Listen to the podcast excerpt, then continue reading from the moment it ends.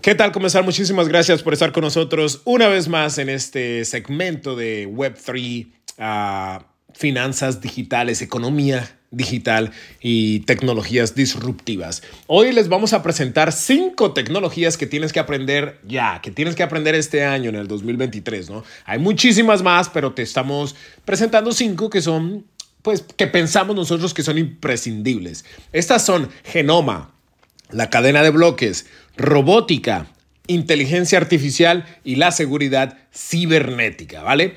Pues hay muchas tecnologías que valen la pena revisar y aprender, pero estas, pues yo creo que hay que ponerles como que la lupa, ¿no? Hay que poner un poquito más de atención en estas porque están cambiando la forma en que vivimos y la forma en que, en que hacemos todo estos días. La número uno es genoma, que es el conjunto completo de material genético de un organismo, incluidos todos sus genes.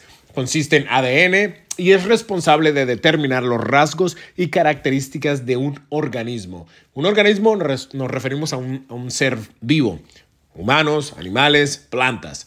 La tecnología del genoma ha avanzado significativamente en las últimas décadas debido a los avances en los métodos de análisis y secuenciación del ADN. Esto ha permitido un análisis más rápido y rentable de los genomas, lo que ha dado lugar a nuevos conocimientos sobre la base genética de las enfermedades y los procesos biológicos.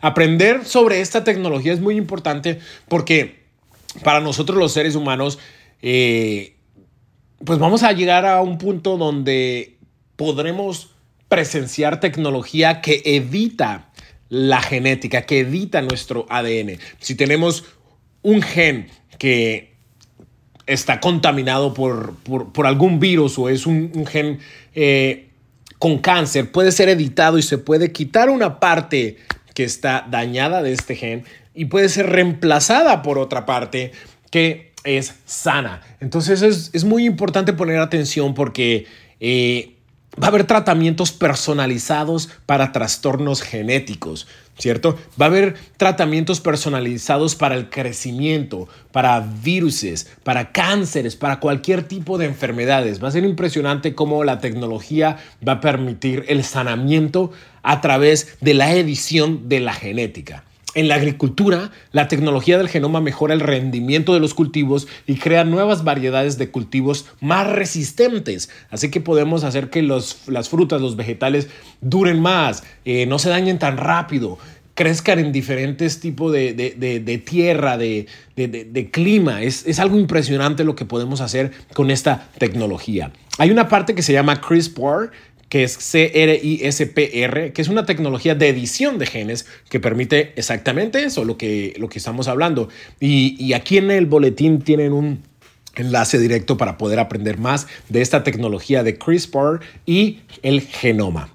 La número dos del día es la cadena de bloques. Bueno, nosotros hemos hablado muchísimo de blockchain en este boletín, pero es importante subrayar que continúa expandiéndose y sus casos y de uso Ah, sigue creciendo. ¿no? Blockchain, como sabemos, es un libro de contabilidad digital descentralizado que registra transacciones a través de una red de computadoras.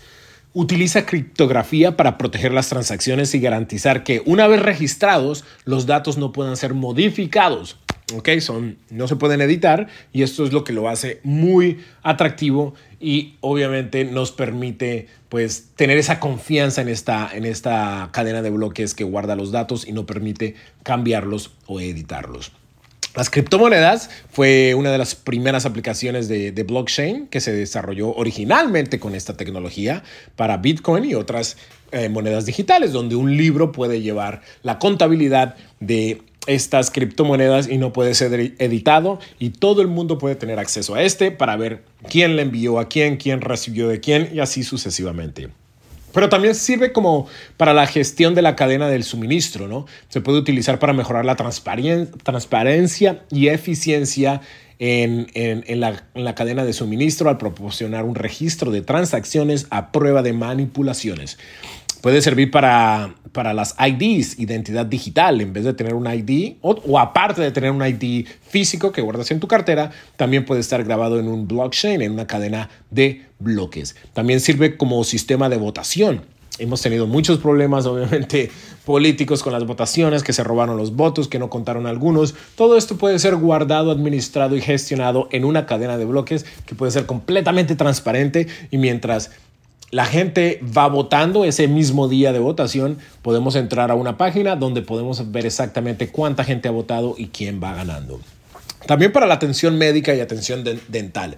Eh, muchos de nosotros no tenemos ni siquiera acceso a nuestros récords médicos y dentales, pero todos estos podrían estar guardados en una cadena de bloques para facilitar el acceso, tener más transparencia y también eh, poder enviárselo de diferentes doctores o dentistas que, que, nosotros queramos eh, trabajar con ellos o queramos que, que sean nuestros, nuestros doctores. ¿no?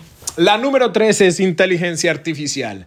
Se refiere a la capacidad de las computadoras y máquinas para realizar tareas que normalmente requieren inteligencia humana, como la percepción visual, el reconocimiento de voz, la toma de decisiones y la traducción de idiomas.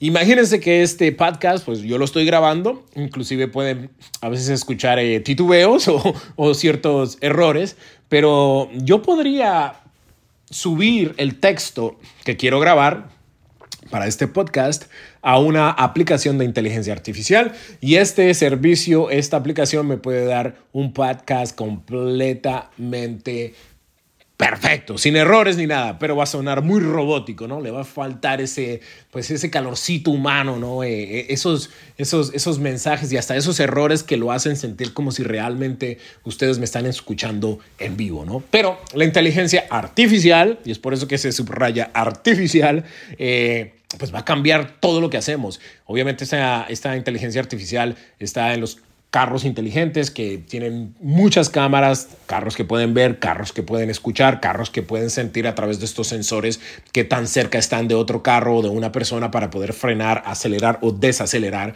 Ah, y como vamos avanzando, pues esta, esta tecnología va a cambiar todo todo lo que hacemos, cómo trabajamos, eh, hasta cómo dormimos, ¿no? Porque la inteligencia artificial puede crear ciertos dispositivos que mm, nos permita saber exactamente cómo dormimos, a qué horas no dormimos, a qué horas nos despertamos y con toda esta información podemos mejorar nuestra forma de dormir. Ese es solamente un ejemplo. En el boletín tengo más de 100 herramientas de inteligencia artificial que ustedes pueden empezar a utilizar hoy mismo. Así que les recomiendo que, que visiten el boletín para poder leer estas, estas herramientas y empezarlas a utilizar. ¿Vale? Ah, la robótica es el número 4. La robótica se refiere al diseño, construcción, operación y uso de robots ah, para hacer todas esas tareas que antes hacíamos los humanos, pues en un futuro no muy lejano las van a hacer los robots.